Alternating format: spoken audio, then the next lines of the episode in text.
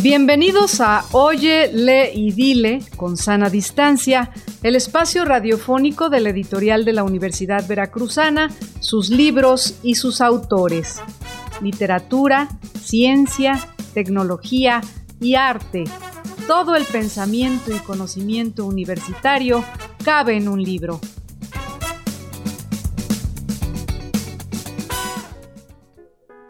Nuestro invitado de hoy es Iván Solano, adepto a la poesía, la narrativa y la pintura. Ganó el Premio Nacional al Estudiante Universitario Sergio Pitol de Relato en 2013. Es egresado de la Maestría en Literatura Mexicana de la Universidad Veracruzana. Ha organizado colectivamente algunas exposiciones de obra plástica. Hace poco más de un año, cuando la aparición de la pandemia era reciente, se alteró de forma brusca y profunda el modo de vida de millones de personas. El confinamiento quizá fue beneficioso como método de control del virus, pero también provocó daños en otros ámbitos como el económico y el psicológico. Durante este tiempo, las páginas de la palabra y el hombre han luchado por continuar la importante labor de difundir la cultura. Sin duda, Alzar la voz es una forma de sobreponerse a la soledad, la tristeza y el olvido. Es también un camino para mantener viva la crítica y tan útil para el funcionamiento de las sociedades modernas. De este modo, la revista La Palabra y el Hombre mantiene la firme decisión que tomó hace más de un año de seguir dando voz a expresiones artísticas, investigaciones y reflexiones como una apuesta en favor de la libre circulación de la cultura, como lo muestran los artículos que forman parte del número 55, correspondiente a enero-marzo de 2021.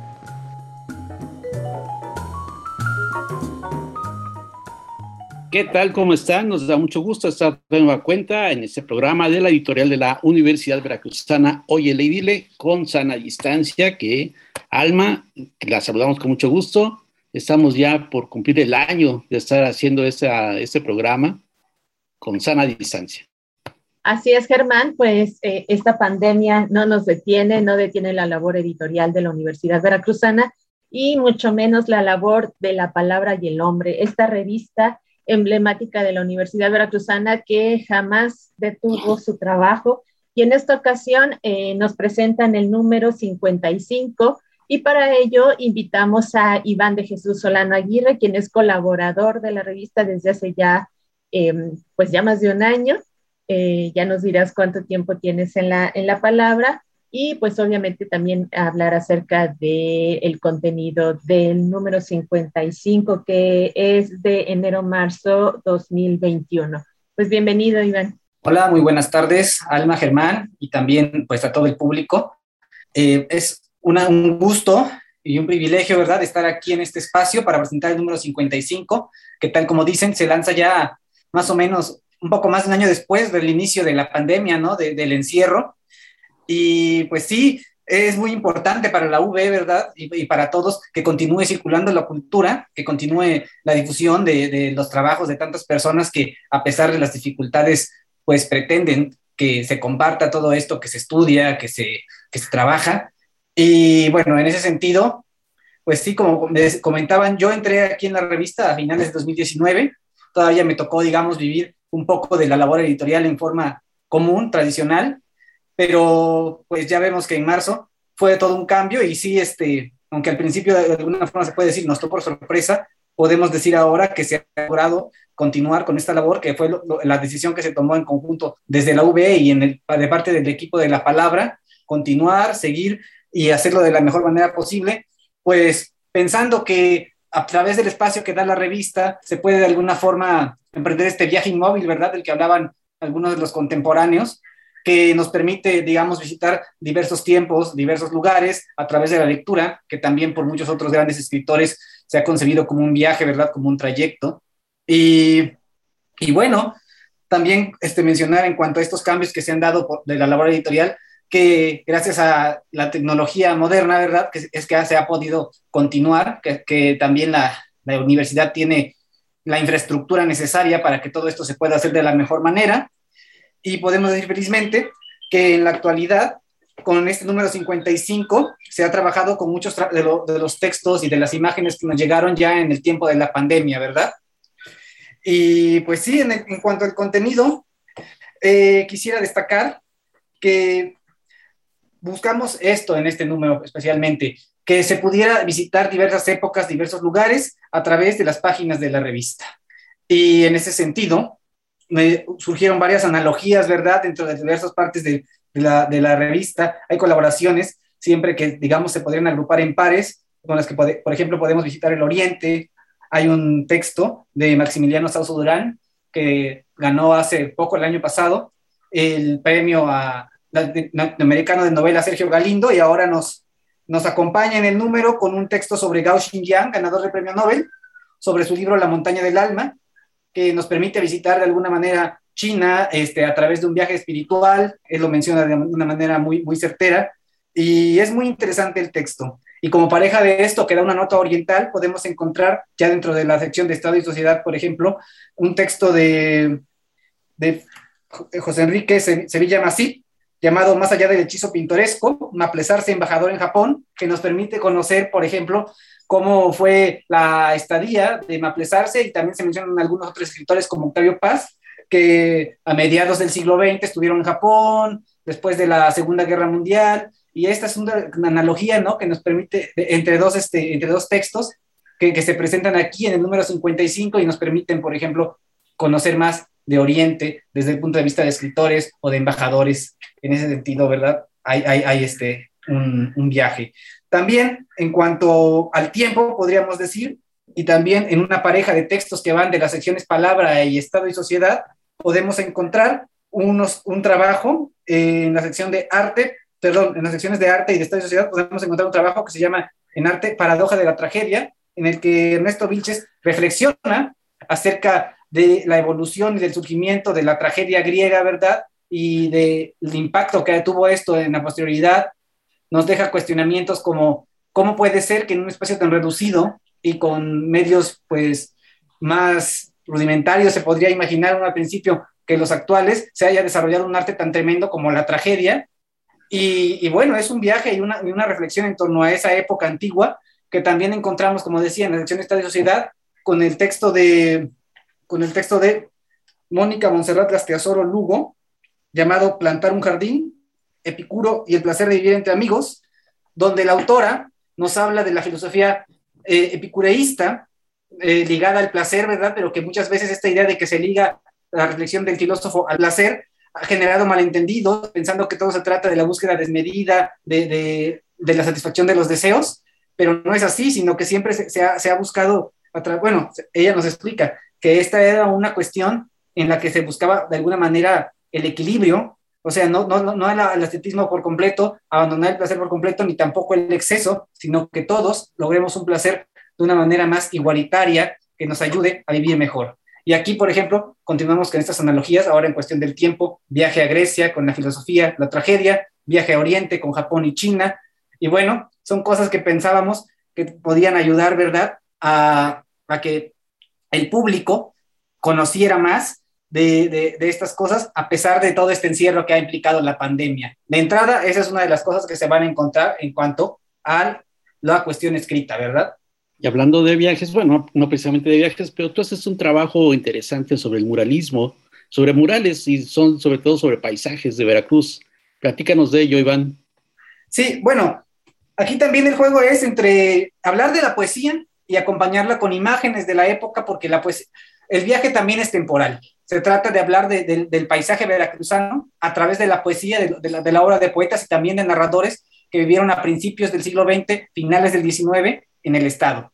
Y así se acompaña también entonces este trabajo con pintura, como de, de, de pintores, perdón, de artistas como José María Velasco, Johan Moritz Rugendas, que nos muestran una, una imagen del Estado que muchas veces ya no podemos encontrar, ¿verdad? Por todo esto de la contaminación que ha, que ha devastado muchas regiones de nuestro, de nuestro estado, porque también la imposibilidad de salir nos, nos, nos impide, ¿verdad?, conocer ya cosas que al inicio parecen estar muy cerca y ahora con la pandemia de pronto se nos alejan. Y, y, bueno, la realidad es que el Estado es muy rico y aunque muchas veces se piensa que, por ejemplo, la poesía del pasado ya está pasada de moda, que ya no tiene la riqueza que uno podría encontrar en cuestiones más modernas, en obras más modernas, creo yo que al acercarnos a la obra de autores como, por ejemplo, Salvador Díaz Mirón, eh, Joaquín Arcadio Pagaza, Cayetano Rodríguez Beltrán, que todos de hecho han sido publicados por la editorial de la UB, pues uno puede encontrar apreciaciones sobre naturaleza a las cuales ya no estamos acostumbrados, y esa fue de inicio la búsqueda, ¿no? Conocer estas experiencias diferentes de los autores del pasado que además tenían una sensibilidad especial al ser artistas, tanto del lado de lo visual con los pintores, ¿verdad? Como de lo poético con, o, de, lo literario en general con los narradores y, poetas que encontramos allí. Y sí, se trata de un viaje. El mural es porque se trata de buscar una, imagen panorámica grande que se tienda a lo visual lo más posible, a pesar de que de inicio se busca hacerlo con la poesía, pero que nos llegue y que nos, que nos, que nos lleve a, a ese pasado que ya no podemos conocer o a estos lugares que ahora nos resultan incluso más lejanos que hace poco más de un año, ¿verdad? Y la idea es esa, que se disfrute la reflexión y la poesía que ha surgido de la tierra y del clima de nuestro estado, que es una experiencia muy, muy especial, creo yo. En ese sentido, esa fue la intención allí. Y, y bueno, eso hablando del arte. Y Quisiera también hablar en este sentido, ya que estamos entrando en la cuestión de, lo visual y todo esto, que también la revista buscaba dar varios estímulos, ¿no? O propiciar varios estímulos en cuanto a los sentidos. O sea, no solamente irse a lo visual, también hablar de lo, auditivo. Y, bueno, quisiera mencionar estas dos cosas ahora, porque en cuanto al dossier, encontramos el dossier del artista Gabriel H.G., un, un dossier muy interesante, porque las influencias que, vemos en esta obra, que yo considero de una excelente factura en cuanto a lo técnico y en cuanto a la idea, en cuanto al contenido, que, la verdad me, llamó mucho la atención desde, desde que supe que iba a aparecer. Y vemos la influencia del impresionismo. El manejo del color que hace este artista es muy bueno. Sabe manejar los contrastes, el, este, pues coge muy bien la paleta de colores, todas estas cuestiones que se van a encontrar, yo creo que es de una excelente calidad en el dossier del artista Gabriel H.G., que además de esta influencia impresionista, ¿verdad?, que lo lleva a experimentar con el color y con la forma, tiene una influencia del surrealismo.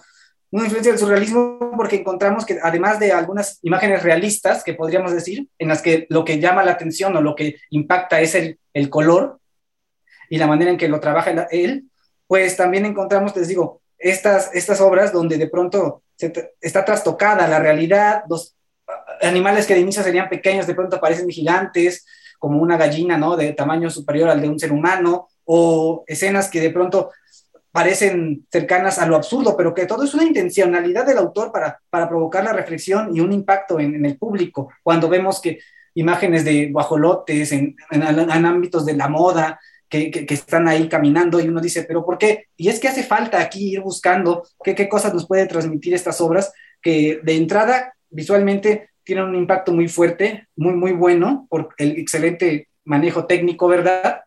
Y asimismo, la obra de David Victor y Pineda, que es la que ilustra los interiores de la revista, pero que más bien se trata de fotografía y en blanco y negro. Volvemos aquí entonces a los contrastes y a los equilibrios que creo que se presentan en la revista, como mencionaba, con los textos que hablan sobre Grecia, con los textos que hablan sobre Oriente y ahora en lo visual, pues con esta cuestión de que vemos una obra donde se trabaja mucho el color y por por otra parte, la obra fotográfica, donde el blanco y negro se conjuntan con una muy buena composición, ¿verdad? Con elementos cotidianos que a veces pueden ser trozos de platos, fotografías antiguas y que de pronto la manera en que los utiliza el fotógrafo le permite generar lo que yo considero son metáforas visuales y de manera en que se coloca un plato y de la manera en que de ese plato de pronto surgen algunas imágenes fotográficas. El título es de esta obra, por ejemplo, o de esta serie de varias obras, Volcán, la serie Volcán y vemos, por ejemplo, puede uno aquí reflexionar, que es lo que yo quería decir, que a través de los materiales, sí, un trozo de plato puede figurar un volcán.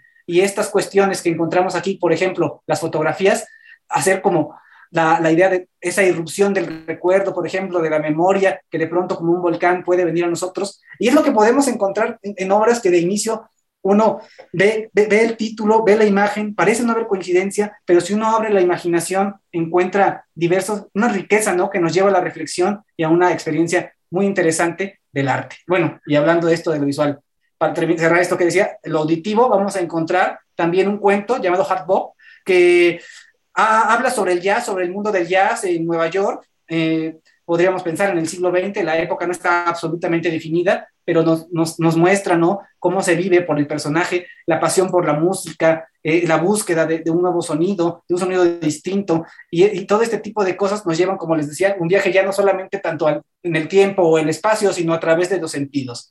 Y con obras como la de Elena Preciado, que es traductora, traduce poesía del romanticismo inglés para este número, algunas, algunos poemas, por ejemplo, de Shelley, de Lord Byron, vamos a encontrar que ella, con su gran conocimiento de la métrica y de la forma de la poesía, porque se, nota con claridad que es una conocedora, nos, explica los ritmos que aparecen. Y aquí también a través de la poesía encontramos un estímulo auditivo, ¿verdad? Por la manera en que al conocer el ritmo se busca trasladar desde la versión original del inglés a una versión en español que respete o que sea análoga a todo esto, a todo esto y, y nos dé esa riqueza que también musicalmente podemos encontrar en las obras poéticas eso es algo que, que considero una riqueza de, este número 55, esta variedad. Además de todas estas eh, eh, eh, muestras de arte, de los sentidos y demás, hay textos que, que, llaman la atención, por ejemplo, hay uno que me gustó mucho de Juan Ortiz Escamilla, de los aguiluchos del Escuadrón 201, que, habla precisamente de, que se sabe poco de la historia más humana de los integrantes de, este escuadrón, ¿no? Y cómo fueron eh, reclutados, el entrenamiento, eh, eh, la discriminación de la que fueron sujetos también por, ser mexicanos en tierras, en tierras estadounidenses, ¿no? La salud fue un tema importante en esta, con este escuadrón ya que, bueno, miembros de, de este pues contrajeron este, sarna, tenían sífilis, causaron muchas bajas y también otra parte fue que cuando eh, estaban enfermos y bueno, ya regresan, eh, parte del escuadrón regresa a México, eh, algunos integrantes se quedan en, en Estados Unidos, ¿no? Como varados, sin apoyo, y esta otra parte de la historia que no conocemos, ¿no? Que, que normalmente, bueno, tenemos como héroes, a los integrantes del escuadrón, pero no conocemos esta otra parte de la parte humana, la parte sensible, la parte que, que, que, muestran cómo, cómo fueron sus, realmente sus, sus vidas. Eh, hay también, bueno, obviamente como cada, como cada número, la palabra y el hombre nos ofrece esta sección miscelánea, que es acerca de los libros, de las novedades editoriales, que algunas de ellas se presentaron en, en la feria, eh, también eh, novedades de la editorial este, de la Universidad Veracruzana. Y como, como bien mencionas, es eh, la belleza de la naturaleza, la belleza del arte, la belleza de las palabras, eh, conforman un gran número de, de, esta revista que pues no ha dejado de circular Germán, ¿ibas a comentarnos algo? No, es que hay muchas cosas que comentar de la revista. Bueno, ya mencionabas del Escuadrón 201 y su participación en la Segunda Guerra Mundial. Y también el recuerdo a Augusto Monterroso, que hace José Luis Martínez Morales, con el cual inicia la, la revista con motivo del centenario del nacimiento de Monterroso. Y ya que mencionabas también la parte de la miscelánea Alma, está también el libro de Francisco Hagenbeck, que fue el último que escribió Hagenbeck y que César Silva le hace una reseña a partir precisamente de lo que participaron ambos, tanto Francisco Hagenbeck como César Silva, en la FILU. Y hablando de, de, Japón, pues está el trabajo de la novela de Manuel Canellada también, que habla precisamente sobre habitantes del oriente de nuestro país, ¿no? O sea, es una, como siempre, una revista muy completa, Iván. Lo que hacen ustedes. Y en esa, en esa ocasión, pues una miscelánea muy surtidita, ¿no?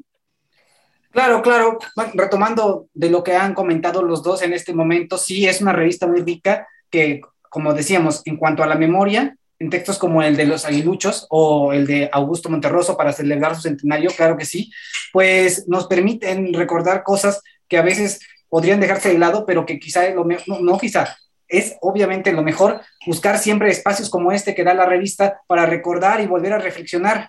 Hablando de los aguiluchos, decían ahorita, sí, en las escuelas o en eventos cívicos siempre se nos presenta el mito, ¿no? La la, cuestión de aquí, los grandes héroes que participaron en esta gesta, pero se olvida el lado humano, se olvida que estas personas también tuvieron que pasar por un entrenamiento, también tuvieron dificultades, vivieron la discriminación y luego, cuando terminó este, esta, este terrible conflicto, viene el olvido, viene el olvido ya de parte de, sus contemporáneos que, y, de aquellos que los, incitaron muchas veces, ¿verdad?, a, participar y que después no dieron suficiente apoyo para que pudieran tener pues una manutención posterior a, haber participado en, esto. Y, bueno, esto implica el trabajo de archivo que realiza el autor, que se va al Archivo General de la Nación, y, es algo largo y algo, este, pues, de, mucho, de mucho tiempo a, que hay que dedicar, que, que, él lo hace y nos permite conocer todos estos datos, quién tuvo esta enfermedad, cómo murió esta otra persona, qué, por qué pasó así. Y esto es algo que si no se realiza esta labor por parte del historiador, queda ajeno a nosotros, ¿verdad? Y siempre nos quedamos solamente con la parte que nos muestra el mito. Y lo, lo, humano, ¿dónde queda, verdad? Es lo que nos permite la revista. En cuanto a la reseña del libro de Immanuel Canellada, así es, que Los fantasmas del Oriente también habla de la discriminación que justo hace poco fue que apenas el gobierno mexicano reconoció y pidió disculpas por estos actos, ¿no? En que el pueblo chino fue perseguido durante principios del siglo XX y, bueno, han pasado tantos años y es lo que precisamente denuncia este libro, tanto tiempo para reconocer eh, cosas que fueron tan, tan trágicas como las matanzas, como las persecuciones y que atentan contra los derechos humanos, las podemos conocer aquí a través de las reseñas. En cuanto decía, decía usted, Hagenbeck, sí, que trágicamente por la pandemia, pues ya no podrá escribir más obras. Aquí nos, viene la invitación de parte de César Silva Márquez a conocer este su último libro, y, pues yo les invito también que, que, se, que se vean la, reseña y las reseñas que aparecen en la revista y posteriormente en los libros. Y recordando ya por último de esto que ustedes mencionaron, lo de Augusto Monterroso, su centenario, pues del autor poco más hay que decir por de, tan conocido que es y, y, por eso mismo a veces uno piensa, no, ya queda, queda este, sabido que este centenario no, es muy bueno que aquí en este número se le, recuerde y que se hable sobre su estilo y aquellas cosas que le hicieron especial y que le hicieron destacar entre tantos otros autores, ¿verdad? Y que él ha sido tantas lecciones que ha dado en cuanto a la narrativa para nosotros y, no tomarse tan en serio a veces las cosas porque a partir del juego y de la imaginación es donde uno va a encontrar más riqueza en la vida, más riqueza en las obras que uno puede crear y contribuye esto también, la reflexión y el recuerdo, a la riqueza del número, en este caso 55. Pues como siempre, muy completita la palabra del hombre, le recomendamos que la lean, un número 55 muy bueno y pues ya nos dirá dónde conseguirla, ¿no? Así es, un número súper diverso y muy interesante. Eh, bueno, la, la, revista La Palabra y el Hombre, este número de 55 y los anteriores lo pueden encontrar en librerías de Jalapa como Rayuela y Perión, también en Veracruz, en Mar Adentro, eh, pueden hacer eh, su suscripción. Todavía eh, esta, esta, revista está abierta a las suscripciones y, y lo pueden ver los números anteriores en su página en la palabra y el hombre.v.mx. Ahí pueden ver los números anteriores y ahí también encontrarán el correo. Bueno, el correo es la palabra y el hombre para suscribirse. Eh, Iván, ¿hay, eh, hay eh, distribución en algunas otras librerías que nos puedas comentar? Bueno, sí, claro, pues para la Ciudad de México hay este, a través de Hiperión también distribución. Ah, justo en este momento no cuento con los, números, pero les aseguro que al buscar en redes sociales se los podemos compartir para que aquellas personas de, de, la CDMX que estén interesadas en obtenerlo, sin duda, pues ahí hay una opción que es muy importante para, para aquellas personas lejanas ¿no? del estado de Veracruz. Claro que sí. Y la ventaja de Hiperión es que no solamente hace envíos a la Ciudad de México, sino también lo hace a todo el país. Así es que, bueno, eh, es una gran eh, aliada la, librería Hiperión y en, general la red de librerías independientes, la RELI, que siempre eh, distribuye los libros y las revistas de la editorial de la Universidad Veracruzana. Pues muchas gracias, Iván. Ha sido muy interesante conversar contigo acerca del contenido del número 55 de La Palabra y el Hombre y desde luego tu artículo con el que colaboras. Y Germán, pues se nos acaba el tiempo. Nos vemos la próxima semana. Bueno, Aquí estaremos en otra audición, en otro encuentro con, la, con las publicaciones de la editorial de la Universidad, Universidad Veracruzana en Óyele y Dile. Así es, nos vemos la próxima. Hasta luego, muchísimas gracias. El catálogo de libros de la editorial de la Universidad Veracruzana lo pueden consultar en la página electrónica libros.ub.mx.